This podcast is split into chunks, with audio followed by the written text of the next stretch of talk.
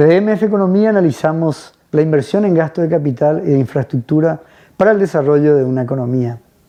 En toda economía es de vital importancia el gasto en infraestructura, porque a través de ella aumenta la productividad de un país o, de una región, disminuye sus costos, aumenta también la competitividad y termina siendo un factor importante para atraer capital extranjero. En un estudio elaborado por la CEPAL, ellos estiman que un aumento del 1% del gasto en infraestructura relacionado al Producto Interno Bruto termina incrementando un 0,6% en el Producto Interno Bruto per cápita.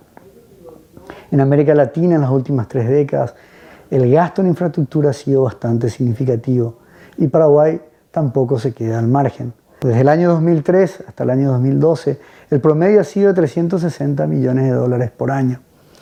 Desde el 2013, con la emisión de los bonos soberanos, este promedio aumenta significativamente, llegando a niveles de 800 millones de dólares por año siendo el año pasado, el 2019, el año récord, con más de 1.100 millones de dólares en gastos de infraestructura. Sin embargo, para que el impacto de la infraestructura llegue a los niveles esperados, es muy importante que, esté que venga acompañada de una estrategia de transporte.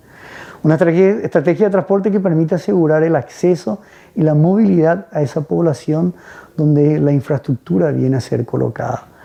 Sin esa estrategia y sin atender a las necesidades reales de esa gente, lo más probable es que el impacto de esa infraestructura en ese lugar no alcance los niveles esperados.